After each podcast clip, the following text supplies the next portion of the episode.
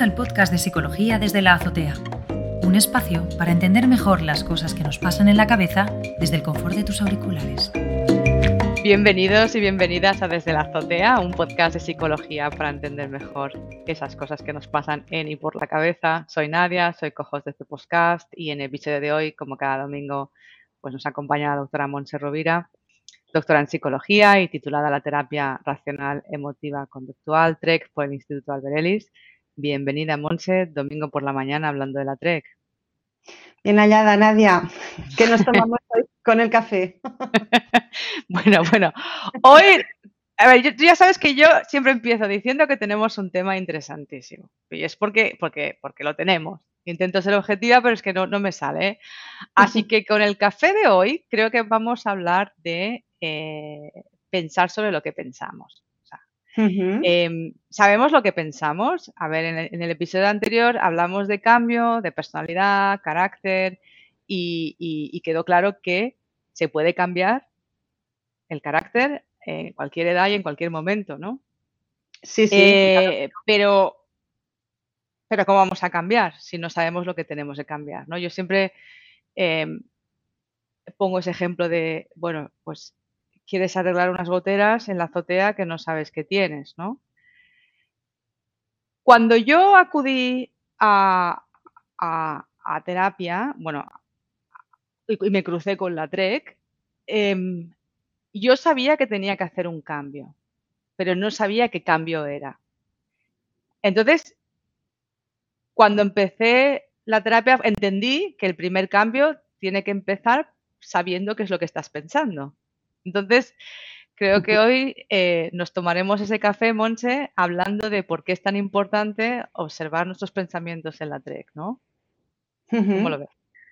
Sí, sí, lo veo estupendo. Mira, resulta, ah, vamos a ver, em, las personas, digamos que sufrimos, ¿verdad? Sufrimos dolor emocional, estrés, ansiedad, angustia, depresión, lo que sea.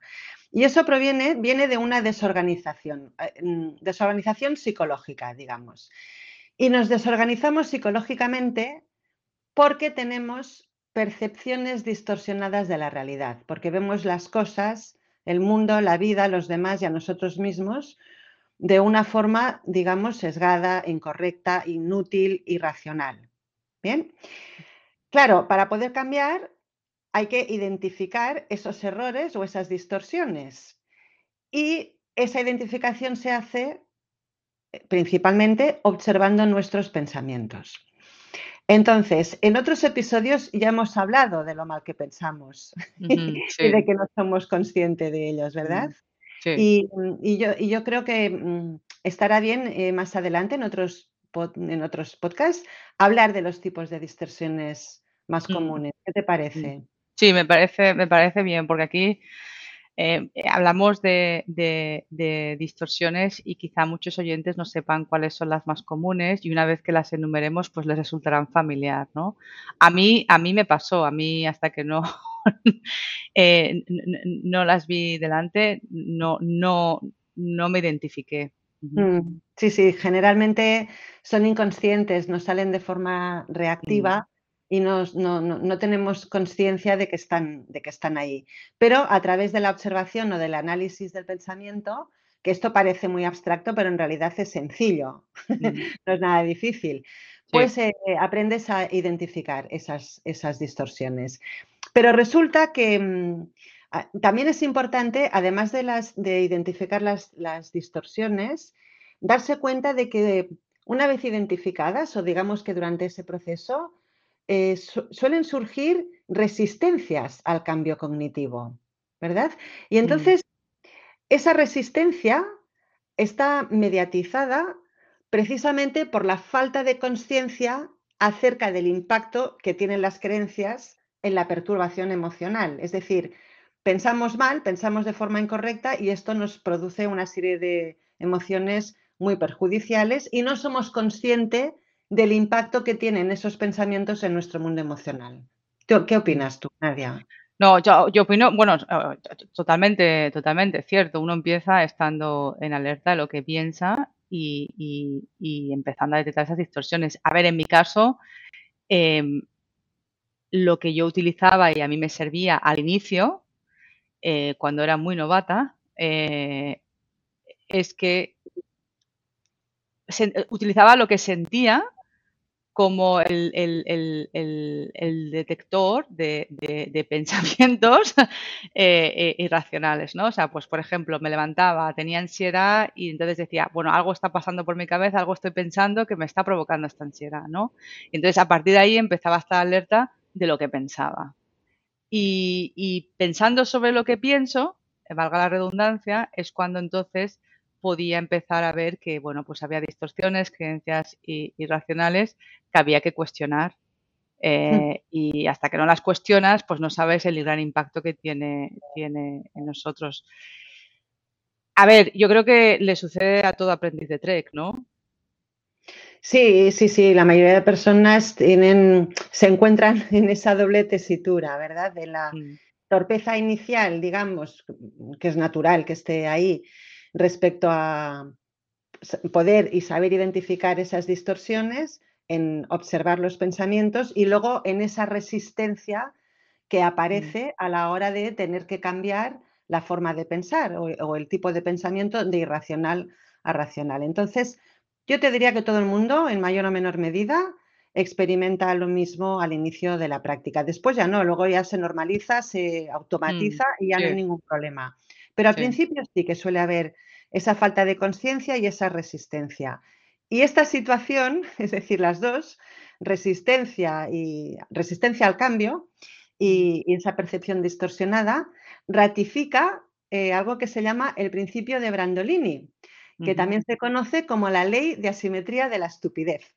Bueno, esto, esto suena a fórmula matemática. Ley de asimetría de la estupidez. ¿En qué consiste, Monse? Pues la ley de asimetría de la estupidez dice que la cantidad de energía que se necesita para refutar una estupidez es muy superior a la necesaria para producirla.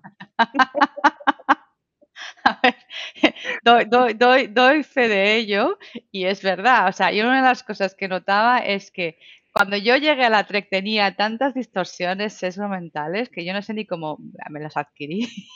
Supongo que empezaron de, muy niña y, a medida que, las iba, que las iba identificando y refutando, yo recuerdo estar siempre eh, mentalmente agotada, ¿no? O sea, necesitaba más energía cada día eh, eh, para poder, para poder cuestionarlas y cambiarlas. Pues, pues es verdad, Monse, no había caído en ello. Se necesita mucha energía para, para entretenerlas. Sí, sí. Sí, sí. Bueno, es que pensar cansa. Pues, eso para sí, sí, es, es, es, es, agotador. Sí, sí, sí, sí. Pensar, pensar en el sentido del verbo que estamos utilizando aquí, que estamos viendo hoy, cansa, porque es, es algo voluntario, no es funcionar con el pensamiento automático. Entonces, digamos que en términos de energía, Parece que la termodinámica favorece la persistencia de la irracionalidad. Sí, sí, sí, no, no, no, eh, eh, eso, eso es, ya, lo creo, eso es cierto. A ver, yo creo que tenemos las creencias irracionales muy enraizadas, casi como si fueran tatuajes, y además han convivido con nosotros tanto tiempo que, forman parte de, de tu personalidad, o al menos tú crees que forman parte de tu personalidad, ¿no? Sí, sí, em, Y entonces ahí es como que no, sabes dónde está la, línea, ¿no? Sí, sí. Eh, mira, respecto a este tema, hay, una, hay un comentario que hacía el doctor Ortega y Gasset, que es que viene, viene muy a cuento. Él decía que las creencias son nuestra tierra firme, queriendo decir que es aquello a lo que nos aferramos. Y entonces añadía que sería un magnífico ejercicio reflexivo plantearnos en qué estado nos encontraríamos si tuviéramos que justificarlas. Mm. Qué interesante, qué interesante.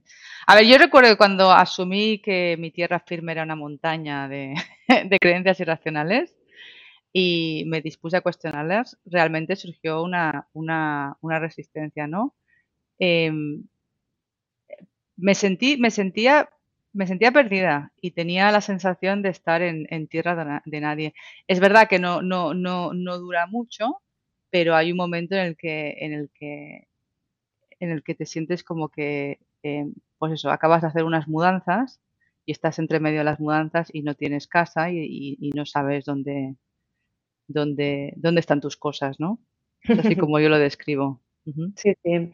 Forma parte del proceso cuando, cuando en este aprendizaje se va transitando desde el pensamiento insano o irracional hacia un pensamiento racional que producirá pensamientos sanos, pensamientos, creencias, ya, iremos diferenciando lo que es cada cosa. Pues claro, si nuestra tierra firme son creencias irracionales y lo mm. que nos planteamos es justificarlas, lo que suele ocurrir es que pasamos de tierra firme a un mar de dudas y entonces no sabemos a qué atenernos. Claro, claro, claro.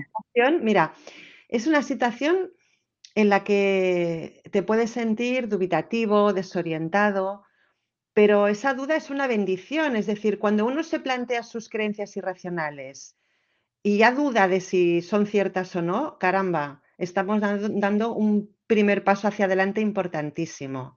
Mm. Y ahora me acuerdo de otro pensador, Descartes, que decía mm. pienso, luego existo, ¿verdad? Bueno, es muy mal, muy pues mal. bueno, pues desde la TREC podríamos cambiarlo y podríamos decir pienso y luego insisto. Sí, exacto, exacto, exacto. Claro, entendiendo el verbo pensar como, como un ejercicio de, reflexión, ¿no? No lo que hacemos normalmente, que, es ir en piloto automático y, pensar sobre lo mismo y aceptar cualquier pensamiento que te aparezca en la azotea y, creyendo, y te lo crees, te lo crees. Y, a ver, eso es lo que yo he aprendido con la TREC, ¿no? Que pensar sea un ejercicio voluntario también de reflexión. Sí, sí, sí, sí. Eh, normalmente se entiende por pensar a, ¿cómo lo diría? Mm. A, darse cuenta de pensamientos que acuden a nuestra mente. La gente dice, estoy pensando, estoy pensando, igual se está acordando de algo, por ejemplo, o está planeando lo que va a hacer después. Pero eso es mm. un pensamiento en piloto automático, que decimos nosotros. Mm. Otra cosa es ponerse a pensar sobre lo que piensas, ponerse a reflexionar sobre, sobre creencias. Eso ya es algo más profundo. Y en psicología a eso se le llama metacognición. Metacognición es, metacognición es más allá de la cognición y, se refiere a reflexionar sobre lo que estás pensando. Y eso se hace con una zona determinada del cerebro, la corteza prefrontal, y, y esa zona, toda esa zona cerebral, el neocórtex, cuando reflexionas sobre las propias creencias y piensas y te cuestionas lo que estás pensando, activas esas zonas mm, cerebrales. Es decir, que estamos hablando, de hecho, de un proceso, eh, mm. podríamos decir, fisiológico, neuronal, si quieres. Sí, sí, sí, sí, sí. Bueno, debe ser la que, la, que, la que menos usamos cuando estamos repletos de creencias irracionales, ¿no? Que funcionamos con, el sistema 1 que hablamos en, en el podcast anterior. Es decir, estamos siempre en piloto automático. Mm, sí, sí, claro, cuando vamos en piloto automático y resolvemos mal, mm. pues eh, no estamos reflexionando, no estamos analizando. Sí. Pero cuando nos aplicamos en, en autoindagar, en, analizar como, como un investigador buscando pistas con una lupa, ¿verdad? Pues cuando haces ese ejercicio y analizas el contenido de los pensamientos, lo que haces es fortalecer la funcionalidad de esa parte del cerebro, eso es como un entrenamiento mental, y esto además implica algo importantísimo, que es darse cuenta de que puedes regular tu respuesta emocional. Y esa es una noticia impresionante, porque podemos regular, ¿verdad? Regulamos nuestras emociones a través de lo que pensamos. ¿Sí? ¿Tú, cómo viviste este descubrimiento, Nadia? No, no, es, em, la verdad que, que, fue un momento, bueno, ya sabes que yo a esos momentos los llamaba momentos eureka, ¿no? He tenido un momento eureka. Em, para mí fue impresionante saber que yo me podía despertar una mañana con un nivel de ansiedad muy alto y detectaba el paraba a pensar para pensar lo que estaba pensando, detectaba el pensamiento, cuestionaba la creencia y, esa ansiedad disminuir pues del 10 al 1 o en muchos casos desaparecer, ¿no? Em, y para mí eso fue un momento, un momento eureka. Em, la, la, ansiedad desaparecía y yo me encontraba mejor físicamente y, y, no sé cómo es, es como un puzzle donde las piezas encajan y ya lo entiendes, ya lo sabes y eres consciente de esos pensamientos, esas creencias y cuando vuelven a aparecer, pues realmente eh, eh, esa, en mi caso esa ansiedad duraba muy poquito porque, porque ya sabía de qué, de qué iba, ¿no? Ya sabía qué botones y teclas tocar para disminuir esa, esa ansiedad, esa emoción. Claro, con lo cual te encontrabas mejor, pues desde el punto de vista mental, emocional y físico, ¿cierto? Sí, sí, sí, sí, no, no, por supuesto, era, era eh, todo en su conjunto, no solamente era la parte, la parte emocional, sino también eh, em, físicamente y, y, luego también, claro, al ver que ese cambio se producía, em, pues tienes como, como una sensación de que, que ves, o sea, es como que ves el cambio, ¿no? Es como el cambio, o sea, el cambio es real, es tangible. Entonces quieres, quieres, quieres, te aplicas más, ¿no? En mi caso me aplicaba más, ¿no? Y entonces no, no, no utilizo la palabra esfuerzo, pero sí eh, era más consciente de lo que pensaba porque sabía que si hacía eso sería el primer paso para poder cambiar, ¿no? Y entonces eso como que te daba más, más ganas de seguir adelante. Sí, sí, sí. más que esfuerzo, igual sería atención, aprendes a cultivar la atención. Exacto, exacto, mm. exacto. y esto eh, mm, es curioso porque al principio parece mágico, ¿verdad? Mm, sí, sí, ya te digo. ¿no? Cultivas la atención, estás al tanto de lo que piensas, lo modificas, eh, tus emociones cambian, te sientes físicamente mejor, parece magia, pero en realidad es pura fisiología, es decir, es un cambio neurológico que da lugar, eh, como tenemos la cabeza enroscada al cuerpo, pues da lugar a un cambio en todo el cuerpo. Es verdad. Puedo poner un ejemplo, eh, muchos, pero bueno, uno. Si, si, por ejemplo, aceptas de forma consciente que estás teniendo miedo a algo y que ese miedo a ese, algo es completamente irracional, porque, por ejemplo, es miedo a hablar en público o, miedo a ser aceptado, con esa toma de conciencia de que eso es irracional, lo que haces es, lo que se consigue es ajustar la respuesta fisiológica de tu cerebro, que en el caso del miedo se podría traducir en una disminución de la tasa de cortisol en sangre, es decir, te estresas menos. Sí. Esto es importantísimo. Este tema podemos tratarlo en futuros episodios, si te parece. Sí, sí, sí, sí, no, no, es importantísimo, sobre todo el tema es cómo influye, cómo influyen los pensamientos en el estrés, súper, súper importante. Em, la verdad que sí, a ver, em, por eso creo que es, es muy importante recalcar que, no solo es conveniente, sino necesario que uno aprenda a pensar racionalmente, ¿no? Porque pensar racionalmente trae muchos beneficios y, los beneficios son, son inmensos. A ver, desde, desde, sentirte muy bien físicamente, desde tener menos estrés, desde gestionar tu vida mucho mejor y desde que también te pasen aquellas cosas que quieren que te pasen, ¿no? O sea, em, creo que el, primer paso para un cambio duradero es eh, poner atención a lo que pensamos, Monse. Sí, sí, sí. hoy no tenemos tiempo para adentrarnos en este tema, em, pero sí, has dicho es necesario y es conveniente, sí, pues ya lo creo, porque cuando cambiamos individualmente, pues eh, si cambiamos muchos, cambiamos la sociedad, ¿verdad? Sí, sí, sí un montón de individuos enfermos crean una sociedad enferma y una sociedad enferma produce individuos enfermos. Entonces, es, un, es un efecto que digamos que se expande. Así que es necesario y conveniente que vayamos cambiando uno a uno. Ya iremos entrando en estos temas, pero si quieres podemos dar una pincelada. Bueno, adelante, Monse, una pequeña pincelada, así, así, así eh, podemos hablar más del tema en el próximo podcast. Bien, pues aprender y enseñar también a pensar de forma racional o sana conlleva la aplicación del método científico, pero al estilo de lo que Sioran insinuaba de forma muy irónica en su libro del inconveniente de haber nacido.